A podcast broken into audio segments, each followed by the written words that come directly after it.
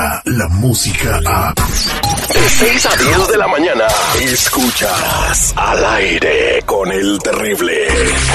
Mantente informado y al día con las noticias más actuales desde Telemundo. Estamos de regreso al aire con el terrible millón y pasadito con Raymond Mesa desde la sala de reacción en Telemundo cuando estamos a 12 de junio del 2019, 26 minutos después de la hora. Muy buenos días, Raymond, ¿cómo estamos? Aquí estamos con una taza de café, hermano, y listos para las noticias. ¿Cómo lo envidio? ¿Dónde está mi taza de café? ¿Dónde está la mía?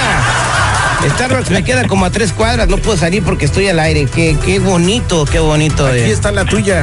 La taza, dije. Pues yo estoy hablando de la taza. El que hambre tiene, en conchas piensa. Eh, eh, préstame atención, mejor vamos a hablar con Raymond. Eh, me llama la atención la nota que, que nos vas a platicar, Raymond, porque dice que en México ya no van a detener a los inmigrantes menores de edad que viajen solos. ¿De qué se trata esto? Mira, las autoridades migratorias de México han dado un paso al frente para proteger a los inmigrantes menores de edad que viajan solos. Hasta ahora, la policía detenía por igual a los adultos y a los niños sin importar si los menores iban acompañados de sus padres o no. Sin embargo, para proteger sus derechos humanos, un colectivo de activistas se presentó y ganó un amparo para que los niños y adolescentes que viajan solos no sean detenidos al menos en la Ciudad de México. De acuerdo con esta nueva iniciativa, todos los menores que se encuentren en centros de detención serán liberados y trasladados a albergues desde donde se esperan a que termine su proceso. Es algo positivo hasta cierto punto, pero seguimos con ese problema de que son tantos niños y no sabemos si México está preparado con la infraestructura para alojar a tanto pequeño. Exactamente, pues eh, en Estados Unidos, que es el país capitalista más importante del planeta, la potencia mundial, se le salió de control esto, entonces imagínate en Estados, en, en- la República Mexicana, ¿no? Van a tener mucho problema con, con esta situación. Ya se desplazaron los efectivos de la Guardia Nacional a la frontera con Chiapas, lo acaba de anunciar hace unos minutos en la mañanera el, el canciller mexicano Marcelo Ebrard. Eh, también habló sobre las cosas del acuerdo a las que piensa que se refería Donald Trump.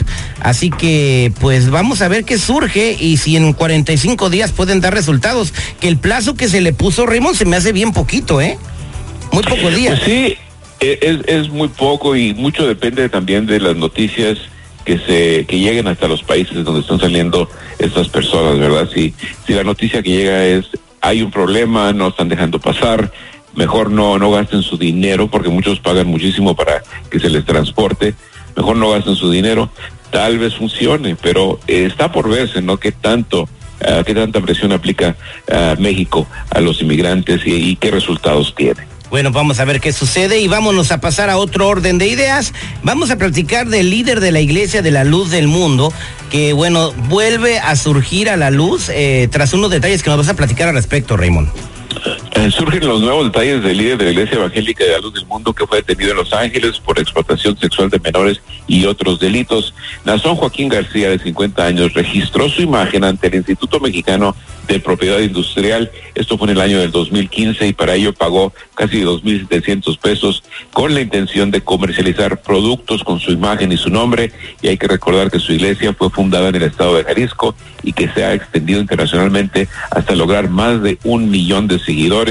Y por otra parte, algunos de los miembros de esa iglesia eh, en México denunciaron que desde que fue detenido este líder religioso, se han convertido ellos en objeto de burlas, agresiones y discriminación.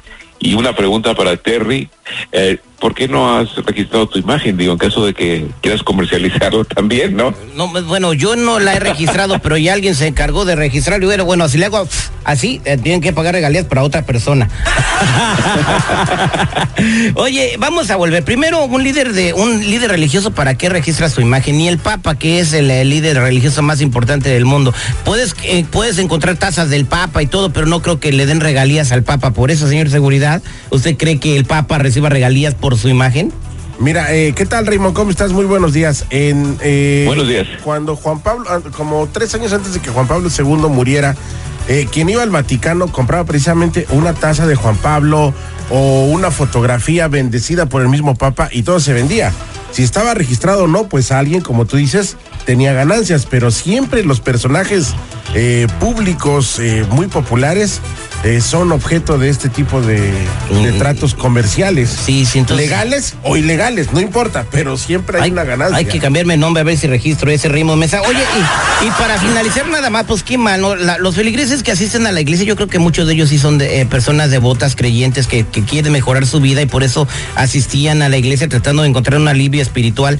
Y lo que haya hecho su líder no tiene nada que ver con, con los valores de esas familias, ¿no? Entonces, el, el que sean objeto de burlas y agresiones y discriminación por pertenecer a esa iglesia, pues no se vale, ¿no?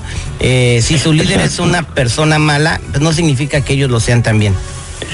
Y hay que recordar, ¿no? Que muchas de esas personas tal vez se vean un poco eh, confusos, ¿no? Con, con este líder tan, tan carismático, pero esto es un recordatorio. No estoy diciendo que sea culpable de lo que se le acusa o no, pero es un recordatorio de que son seres humanos.